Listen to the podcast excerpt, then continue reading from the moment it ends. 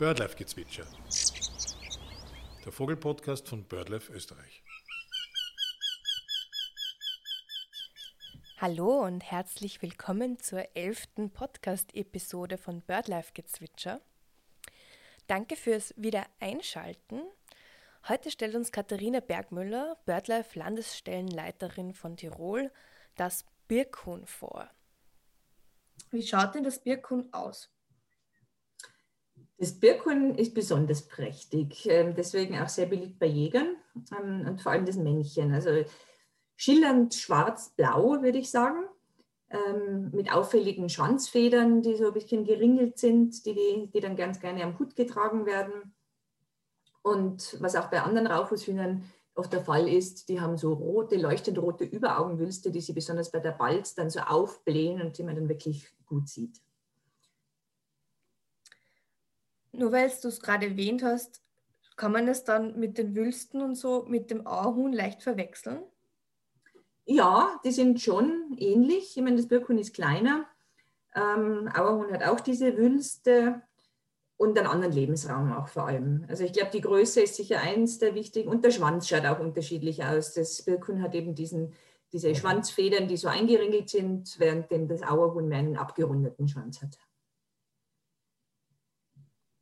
Du hast es auch schon wieder angedeutet, aber Männchen und Weibchen schauen inwiefern unterschiedlich aus? Weibchen sind relativ unauffällig. Die sind erstens kleiner und im Wesentlichen einfach bräunlich, bräunliche Hühnervögel. Und bei der Frage, welche Arten zählen zu den nahen Verwandten, beziehungsweise mit wem kann man es verwechseln, dann wäre dann eh nur das Auhuhn vermutlich oder auch andere Raufußhühner. Ja, ich meine, man sieht meistens die ähm, Raufußhühner, sieht man nicht sehr gut und lange. Insofern kann man es schon auch mit ein paar anderen verwechseln. Am ehesten mit dem Auerhuhn, auch weil der Lebensraum sich am meisten überlappt von denen. Aber es gibt auch noch das Haselhuhn, ähm, wo die Weibchen zum Beispiel dem Hasel, mit dem Haselhuhn durchaus, also die Birkhuhnweibchen könnten durchaus mit Haselhühnern verwechselt werden. Schneehühner sind auch nicht ganz unähnlich im Schlichtkleid. Also wenn man sie wirklich nur kurz wegfliegen sieht und die Größe nicht gut einschätzen kann, dann kann man sie mit Algen so ein bisschen verwechseln. Kommt das Birkhuhn überall in Österreich vor, in höheren Lagen, oder gibt es da auch eine Spezialisierung auf manche Bereiche? Eigentlich kommt es schon. Also eben der Waldgrenzbereich ist so ähm, der Lebensraum von Birkhuhn und wo der Lebensraum aber entsprechend vorhanden ist, kommt es überall in Österreich vor. Und welche Vegetation benötigt es genau? Ähm, also mal so Übergreifend kann man sagen, es braucht eine halboffene Landschaft, also weder geschlossenen dichten Wald noch völlig baumfreies Gelände. Also es braucht wirklich so diesen Übergang, der sich meistens da im Waldgrenzbereich findet ähm, und sehr stark auch von Menschen beeinflusst wird. Also zum Beispiel durch die Almwirtschaft wurde der Lebensraum in, vor allem in früherer Zeit sehr stark vergrößert. Es gibt bei uns in Tirol zum Beispiel auch Lärchenwiesen, das so Licht, die einen Charakter haben von einem sehr lichten Wald äh, eben mit sehr vielen Lärchen. Das mögen sie auch sehr, sehr gerne. Das ist einmal die Landschaftsstruktur. Und dann kommt es aber ganz viel auch darauf an, auf die Vegetation. Ähm, komme ich später dann drauf, wegen der Nahrung, die sie fressen. Ähm, mögen sie nicht rein grasige Bereiche, sondern es braucht dann Zwergsträucher, sie brauchen auch ähm, kleine Büsche, wo sie sich verstecken können. Und wichtig sind vor allem für die Hähne auch, ähm, für die Balz brauchen die, die Balzplätze sollten schon ziemlich offen sein, also offener wie auch der Lebensraum von den Hennen und eher flach, also nicht zu steil. Und zwischendurch haben sie auch ganz gern, wenn es immer wieder so Sandbadeplätze gibt oder Ameisenhäufen, also einfach reich strukturiert. Und was fressen sie dann genau? Sind eigentlich vor allem als Erwachsene Vegetarier. Ähm, fressen hauptsächlich Blätter und Triebe. Im Winter wird es ein bisschen schwierig, da fressen die Triebe von Heidelbeere, Alpenrose, aber auch Lerche und Erle. Und im Sommer dann die Blätter und Knospen. Im Herbst stehen dann eher wieder die Beeren im Vordergrund, also relativ vielfältig. Die Jungen aber, die sind vor allem in den ersten Wochen reine Insektenfresser und das vergisst man oft und das ist aber auch ganz, ganz wichtig und deswegen brauchen sie auch gut durchsonnte Bereiche, wo eben gerade Ameisen ist so ganz typische junge Nahrung, die Sie da aufnehmen können. Wo brüten Birkhühner genau? Was brauchen die dann genau zum Brüten? Ähm, die brüten am Boden, ähm, meist gut versteckt, ganz gern eben zwischen Heidelbeeren. Und da ist immer besser, je höher und homogener die Heidelbeerdecke ist, umso besser sind sie auch vor Prädatoren geschützt, weil dann der Fuchs nicht genau weiß, wo er dann auch suchen soll. Wenn auf einer Fläche nur ein einziger Busch steht, sozusagen, dann weiß er genau, wo er danach suchen muss. Und ähm, je flächiger dieses, diese Deckung ist, umso weniger leicht werden sie aufgespürt. Hat das Birkhuhn dann noch andere Feinde außer den Fuchs? Äh, ja, andere Säuger auch, also Fuchs, Marder und so weiter. Ähm, aber auch Steinadler zum Beispiel, die jagen gerade die Adulten ganz gerne und bei der Balz sind die Männchen besonders gefährdet, weil sie da auf nicht viel anderes achten, als sich gut darzustellen. Gibt es mehrere Jahresbruten? Nein, bei den Raufußhühnern kann man sagen, die haben nur ein sehr enges Zeitfenster, vor allem in der Höhenlage und weil sie doch relativ lange brauchen, bis die Jungen groß genug sind. Also da, wenn die Brut ausfällt, da haben sie dann kaum eine Chance, dann nochmal eine anzulegen. Sind dann die Eier mehr als bei Singvögeln zum Beispiel bei manchen oder wie, also wie groß ist die Brut quasi? Ja, es sind schon relativ viele. Ich meine, bei den Singvögeln variiert es ja auch sehr. Ähm, aber sie haben so sieben bis zehn Eier, also das ist kein sehr kleines Gelege. Das braucht schon einmal recht lang, bis die gelegt sind, weil die Henne legt ja maximal ein Ei, manchmal auch nur jeden zweiten Tag ein Ei. Das heißt, es kann schon mal zwei Wochen dauern, bis die Eier gelegt sind. Dann müssen die auch noch ungefähr ähm, einen Monat lang bebrütet werden und dann ungefähr einen Monat noch Führungszeit, bis die Jungen dann selbstständig sind. Also das heißt, das ist schon ein ziemlich großer Zeitraum. Und gerade am Anfang sind die Jungen auch sehr, sehr abhängig von der Mutter ähm, wegen der Kälte und der Nässe auch. Also wenn da, da ist besonders wichtig, wenn da Störungen passieren und die Henne flüchten muss, dann ducken sich die Jungen und sind ruhig, dass man sie gar nicht so leicht findet. Aber wenn es jetzt zum Beispiel ein nasses, feuchtes Wetter ist und die nicht rechtzeitig zurückkommt, dann gibt es da sehr große Ausfälle. Gibt es eine Besonderheit in der Brutbiologie, die das Birkhuhn von anderen unterscheidet? Ja, also es ist nicht allein da, der Auerhuhn ist auch ähnlich, aber in der, ähm, in der Balz, da findet die sogenannte Arena-Balz statt, also wo die Männchen sich zusammenfinden an einem Balzplatz. Innerhalb von dem Balzplatz hat jedes Männchen wieder sein kleines Revier sozusagen, also es weiß ganz genau, wo es dann, wo sein Platz ist.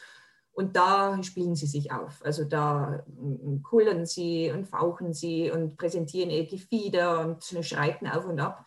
Währenddem die Hennen, die kommen ganz unauffällig, spazieren da so mitten durch und schauen sich das alles an und wählen dann schlussendlich das Männchen, das ihnen am besten gefällt. Das ist oft das in der Mitte, ähm, das stärkste, größte, tollste Männchen, mit dem sie sich paaren und dann gehen sie auch wieder. Also das Männchen hat sonst nichts weiter mit der jungen Aufzucht zu tun. Weiß man, warum das, das Männchen in der Mitte ist meistens? Ja, es geht einfach darum, äh, um das stärkste Männchen sozusagen, das, das sich am besten behaupten kann. Und das ist halt in dem Fall der, der die Mitte erreicht und diesen Platz auch behaupten kann. Ähm, das ist der stärkste. Spannend. Hören wir uns kurz den Ruf des Birkhuhns an. Aber Achtung, es sind auch andere Vogelarten im Hintergrund zu hören.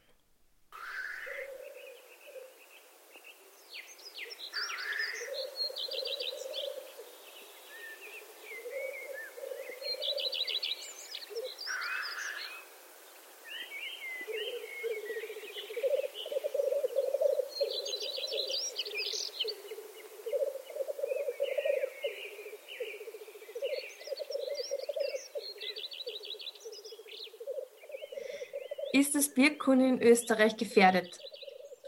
Ja, ähm, man, wir haben es in der roten Liste als Gefährdung droht eingestuft. Also es ist noch nicht ähm, tatsächlich gefährdet, aber es hängt auch ein bisschen an, ab von, von der Region. Also in, sagen wir mal, in Bundesländern mit einem höheren Berganteil wie in Tirol sind die Bestände noch wesentlich besser wie in den randalpinen Lagen, wo einfach der Lebensraum nur mehr in einem kleinen Ausmaß vorhanden ist. Inwiefern kann man dem Birkhuhn unter die Vögel greifen? Ja, im Wesentlichen, ähm, ich würde sagen, das eine ist der Lebensraumschutz, wo zum Beispiel die, ähm, dazu gehört, dass man sich, dass wir uns auch bemühen, dass die Albenwirtschaft weiterhin so gestaltet wird, dass sie dem Birkhund zugutekommt. Also weder ganz aufgegeben wird, weil wenn eine Alm aufgelassen wird, dann fängt sie je nach Höhenlage meistens an zu verbuschen und zu verwalden, sodass das Birkhund dann nicht mehr nutzen kann.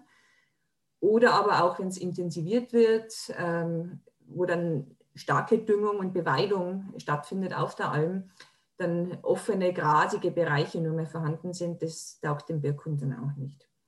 Also das ist der Lebensraumschutz von dieser halboffenen Waldgrenzbereichslandschaft.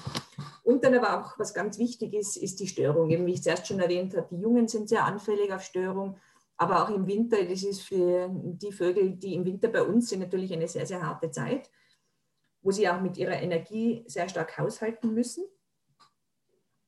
Und da ist zum Beispiel das immer, immer stärkere Trend zu Skitouren gehen, aber auch sonstigen Wintersportarten, wo man sich frei durchs gesamte Gelände bewegt, kann durchaus ein großes Problem sein, weil wenn ein Birkhund einmal aufgescheucht wird und flüchten muss, dann, wenn das ähm, zweimal hintereinander passiert, dann sind unter Umständen die Reserven schon aufgebraucht und das Birkhund stirbt. Oh wow, also auch Schneeschuhwandern wahrscheinlich.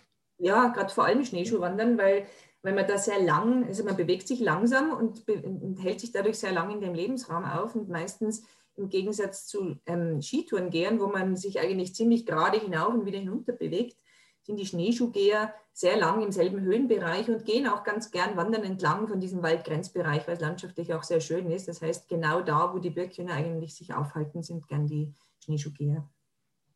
Was war deine liebste Begegnung mit einem Birkhuhn? Ja, das war echt ganz spannend. Das war schon vor äh, ungefähr 15 Jahren. Da habe ich in Osttirol im, im Schlösstal Birkhühner und Schneehühner kartiert.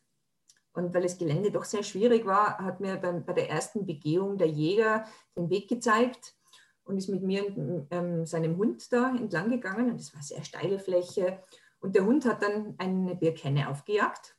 Ähm, die ist aufgeflogen und wir, aha, da muss ein Nest sein. Das haben wir dann auch gleich gefunden und haben die Eier gezählt und sind dann aber schnell weitergegangen. Und ungefähr zwei Wochen später musste ich denselben Weg wieder gehen. Und beim Anstieg habe ich danach gesucht, keine Chance. Das war so eine ganz homogene Zwergstrauchfläche und ich habe es einfach nicht mehr gefunden. Er macht nichts.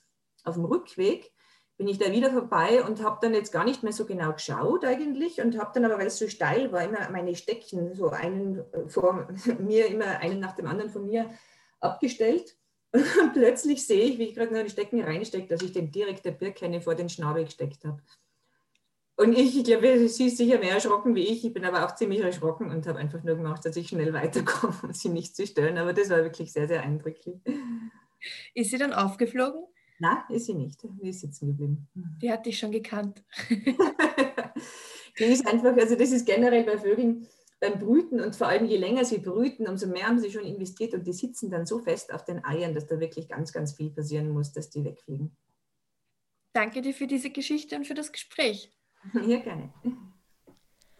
Das war unsere elfte Podcast-Episode. Wir freuen uns, wenn Sie kommenden Mittwoch wieder einschalten.